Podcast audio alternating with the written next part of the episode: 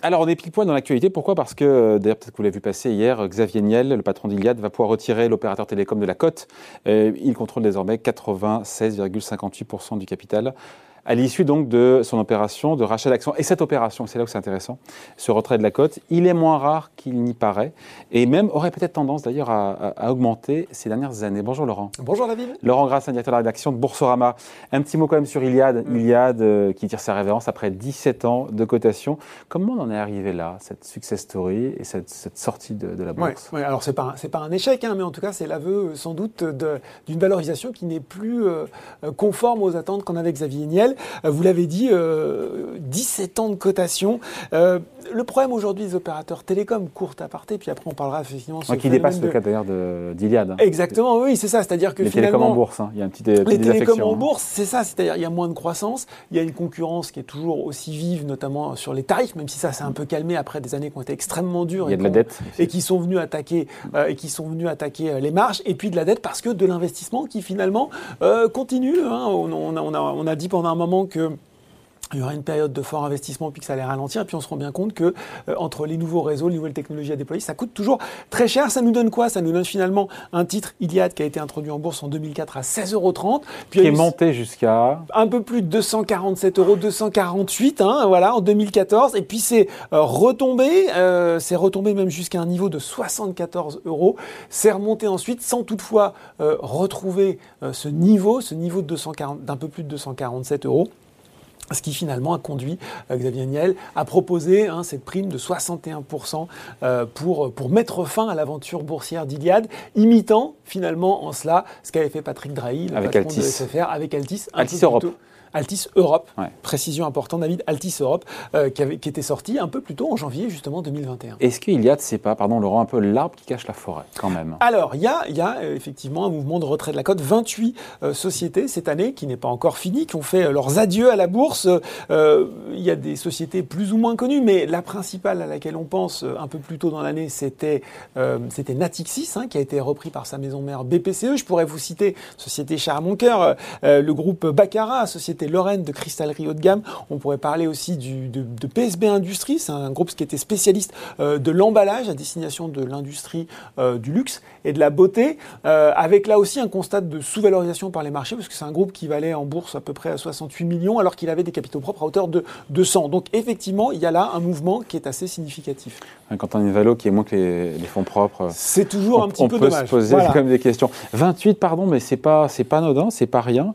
Est-ce qu'en plus, au-delà du chiffre, il y a une accélération euh, ces dernières années? Alors, euh, en fait, ce qu'il faut bien voir, et ce qui est souvent mis en avant, c'est cette euh, réforme qui a été finalement actée par la loi Pacte il y a deux ans, qui facilite quelque part la sortie en bourse, puisqu'elle a ramené de 95 à 90% le seuil de détention à partir duquel un actionnaire peut engager un retrait. Il ah. doit contrôler 90% au moins du capital ou des droits de vote pour pouvoir faire un et retrait. Non plus 95%. Et non plus 95%. Et pour un retrait obligatoire, parce que là on parle d'une offre publique de retrait, mais quand il veut euh, finalement exproprier euh, les petits actionnaires qui voudraient rester, il faut qu'il ait 90% et des droits de vote et du capital. Et là finalement, bah, il peut décider de retirer le titre de la cote. Ça veut dire qu'avec 90% finalement, quand vous êtes un petit actionnaire, c'est plus compliqué par rapport mmh. à 95 de d'aller fédérer euh, d'autres petits actionnaires et puis d'exiger finalement une sortie de la cote un petit peu plus généreuse. Donc ça a effectivement euh, euh, accéléré le mouvement. En 2020, il y a eu 37 sociétés qui sont sorties. Je pourrais vous citer La Fuma, April, Altran, racheté par, notamment par, par Capgemini. Ah, c'est normal ça pour le coup, quand Capgemini rachète Altran. Alors bien sûr, bien sûr, non, il n'y a pas, voilà, il y, a ça aussi. je pourrais vous citer aussi Media One, ça c'est rigolo parce que c'est le groupe mm. audiovisuel dans lequel on retrouve, on retrouve, et eh ben, on retrouve Pierre-Antoine Capton, Mathieu Pigas et Xavier Exactement. Et on avait, euh, donc je vous dis, ça, fait, ça faisait 37 sociétés en 2020 et on en avait 20 euh, en 2019 et seulement 16 en 2018. Donc on voit quand même qu'effectivement la courbe il y, a, cette accélération. Et quand je vous écoute, Laurent, c'est la faute de la loi Pacte. Alors, il n'y a, pas que le, pas que le Pacte, parce que euh, euh, d'ailleurs, je crois que c'est Patrick Artus qui parle souvent de ça quand il vient sur le plateau. Le phénomène est mondial et les retraits de la cote, des, des cotes qui se qui s'appauvrissent finalement au fur et à mesure des années. On, on, le constate en Europe, on le constate aussi euh, aux États-Unis. et bien sûr, il y a une logique, comme vous l'avez dit, quand un groupe rachète un autre, souvent fusion-acquisition, qui ah ont eu lieu ces dernières années, qui ont fait disparaître des noms emblématiques de la cote. Je pourrais parler ou des, ou des rachats de, de filiales par leur maison mère. Donc on a quand même, quand même quelques noms emblématiques qui ont disparu, Zodiac, les etc. Il y a aussi le fait que l'argent ne vaut rien, si je puis dire. C'est-à-dire qu'il est, euh, euh, avec des taux euh, au plancher, c'est facile finalement de s'endetter pour financer un rachat. C'est aussi facile après de, gérer le développement d'une société sans avoir besoin d'avoir recours au marché. Donc ça peut aussi avoir expliqué ce, ce phénomène. Et puis il y a des secteurs qui intéressent tout particulièrement des grands acteurs, des sociétés d'investissement dans le numérique, dans le digital, avec pas mal de petites, de petites sociétés qui sont souvent très intéressantes et là aussi pas forcément valorisées à hauteur de leur potentiel et qui sortent un, peu comme ça des marchés en fait. Après, il faut le dire, hein, pour beaucoup de boîtes, s'introduire en bourse, être coté, ça il y a des contraintes.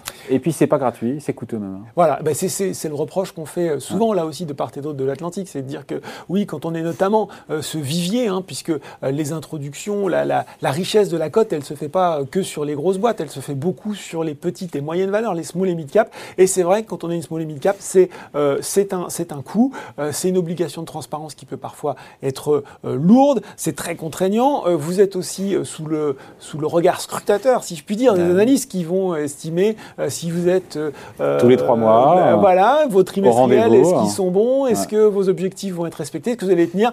Finalement, quand on est un, un, acteur de, de, de, taille, on va dire limitée, et que on peut aujourd'hui avoir des investisseurs spécialisés ou des sociétés d'investissement ou du private equity, on réfléchit, on y réfléchit à deux fois. Voilà, on y réfléchit à deux fois, puis on se dit finalement, et, et, aussi, on l'a dit, avec des taux très bas, est-ce que j'ai vraiment besoin à démarcher? Donc, euh, à vous écouter et surtout à vous entendre, ça va continuer? Alors, on a peut-être la parade, euh, ah. puisque euh, là aussi, pour, pour, pour, pour adresser ce problème, Euronext a, a, dégainé, entre guillemets, on avait Alternex, vous savez, qui était le compartiment réservé justement, aux, on va dire, aux, jeunes sociétés innovantes. C'est devenu Euronext Growth, c'est un marché qui est maintenant régulé, organisé par Euronext, avec des, finalement des exigences limitées en matière d'historique des bilans, de volume de placement, de publication de résultats.